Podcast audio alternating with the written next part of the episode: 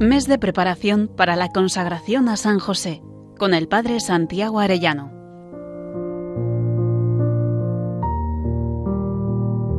Muy queridos oyentes, dentro de diez días nos consagraremos a San José.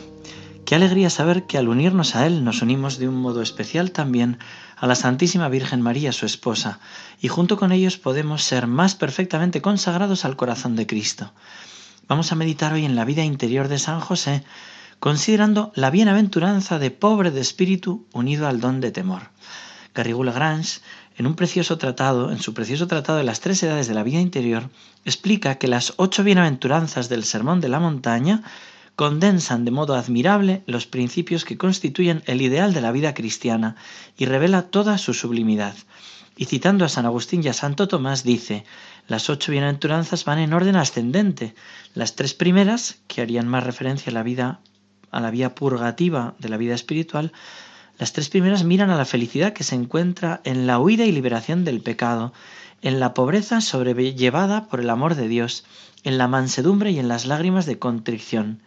Las dos bienaventuranzas siguientes, que harían referencia a la vía iluminativa de la vida espiritual, esas dos siguientes pertenecen a la vida activa del cristiano, se refieren a la sed de justicia y a la misericordia con el prójimo. Y vienen luego las tres bienaventuranzas últimas que harían referencia a la vía unitiva de la vida espiritual y se refieren a la contemplación de los misterios divinos, la limpieza de corazón que dispone a ver a Dios y la paz que acompaña la verdadera sabiduría. En fin, la última y más perfecta bienaventuranza es la que concentra o reúne las anteriores en el centro mismo de la persecución sufrida por la justicia. Son las últimas pruebas, condición indispensable de santidad. Hasta ahí Garrigou Lagrange. Pero me parece este un esquema precioso para ir adentrándonos estos días en la vida interior de San José. Nosotros no sabemos en qué punto de vida espiritual comenzó San José. Sí sabemos que llegó a ser el santo más grande junto con la Virgen. Y también sabemos, como decíamos ayer que la vida de José fue una peregrinación en la fe. En esta peregrinación hubo sin duda un crecimiento en gracia y vamos a, tratar de recorrer a través de las bienaventuranzas ese crecimiento hasta la plenitud de su santidad al entregar su vida al final. Hoy comenzaremos contemplando a San José como pobre de espíritu. San José vivió en la pobreza. No hay más que verle en Belén o en Egipto. Es verdad que luego en Nazaret no vivieron en la pobreza extrema de Belén, pero vivían como las familias sencillas de su tiempo, en un pueblo apartado de toda importancia. Le vemos vivir a San José en pobreza sin murmuración, sin impaciencia, sin codicia. Aunque le llegue a faltar el pan y el trabajo, tiene puesta la confianza en el Señor. Lo mismo ante los peligros que le vienen al querer matar al niño. San José no tiene el alma puesta en las riquezas, en las importancias ni en el orgullo, sino que vive desprendido el corazón de los bienes de la tierra.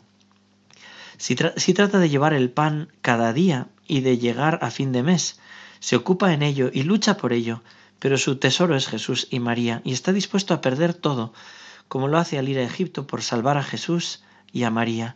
Con San Pablo diría tranquilamente que todo lo tiene por basura, con tal de ganar a Cristo. Él asume voluntariamente esa pobreza y humillación del mundo.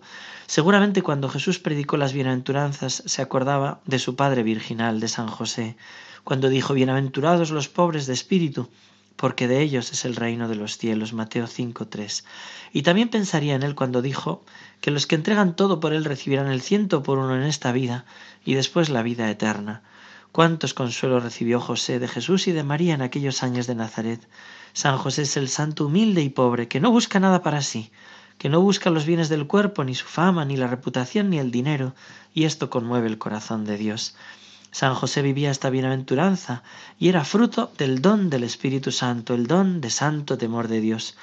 Por este don el santo patriarca vivió siempre obediente a Dios, con filial reverencia, aborreciendo todo pecado, porque no quería poner triste al Padre eterno, al que tanto amaba, ni a María su esposa, ni a Jesús su Hijo. Él en todo momento reconocía su pequeñez, él se sabe el más pequeño de la Sagrada Familia, y a la vez la sirve con humildad de saber esto y con la autoridad paterna recibida del Padre. San José está muy unido a los pobres de espíritu y ayuda cuando con esta virtud le pedimos ayuda.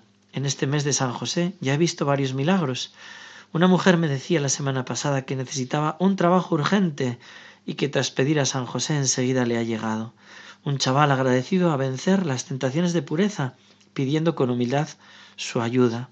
Y muchas cosas que cuentan los monjes de Clairval, por ejemplo, de una madre superiora que tras intentos varios de varios obreros de sacar un camión del barro y desistir, ella ató una imagencita de San José en el pañuelo rojo que llevaba el camión al final y les dijo probad de nuevo. Ellos se burlaron de ella, pero por la insistencia lo probaron de nuevo y salió inmediatamente, reconociendo los obreros que había sido por San José. Así San José nos saca de los barrizales impuros o de cualquier barrizal en que nos podamos meter. Él es capaz de abrir un río en un secarral, como ocurrió en Cotignac, en Francia, donde hay un monasterio muy importante a San José, recordando esta aparición y este río que fluyó. Y también es capaz de frenar una inundación en una ciudad de los Estados Unidos. Nos lo cuenta un testigo diciendo fue colocar una estatua de San José en el exterior y otra sobre el borde de una ventana con una lamparita a sus pies y la lluvia cesó y el nivel de agua comenzó a bajar. Meditemos hoy en San José, pobre de espíritu y lleno del santo temor de Dios. Y ante la epidemia mundial que estamos viviendo ahora con el coronavirus, pidamos al Señor por medio de San José que nos defienda, que nos libre de la epidemia física, que cure a los enfermos, lleve al cielo a los difuntos, pero que también nos libre de la epidemia espiritual que llevamos hace años, en la que hemos quitado la corona a Dios y nos lo hemos puesto a nosotros mismos con ese virus que nos metió Satanás de seréis como dioses.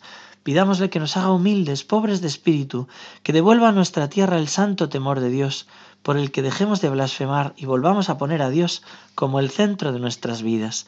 San José, esposo de la Virgen María, Padre y custodio de la Sagrada Familia, celestial patriarca del pueblo de Dios, ruega por nosotros. Que Dios os bendiga a todos, queridos oyentes, y hasta mañana, si Dios quiere.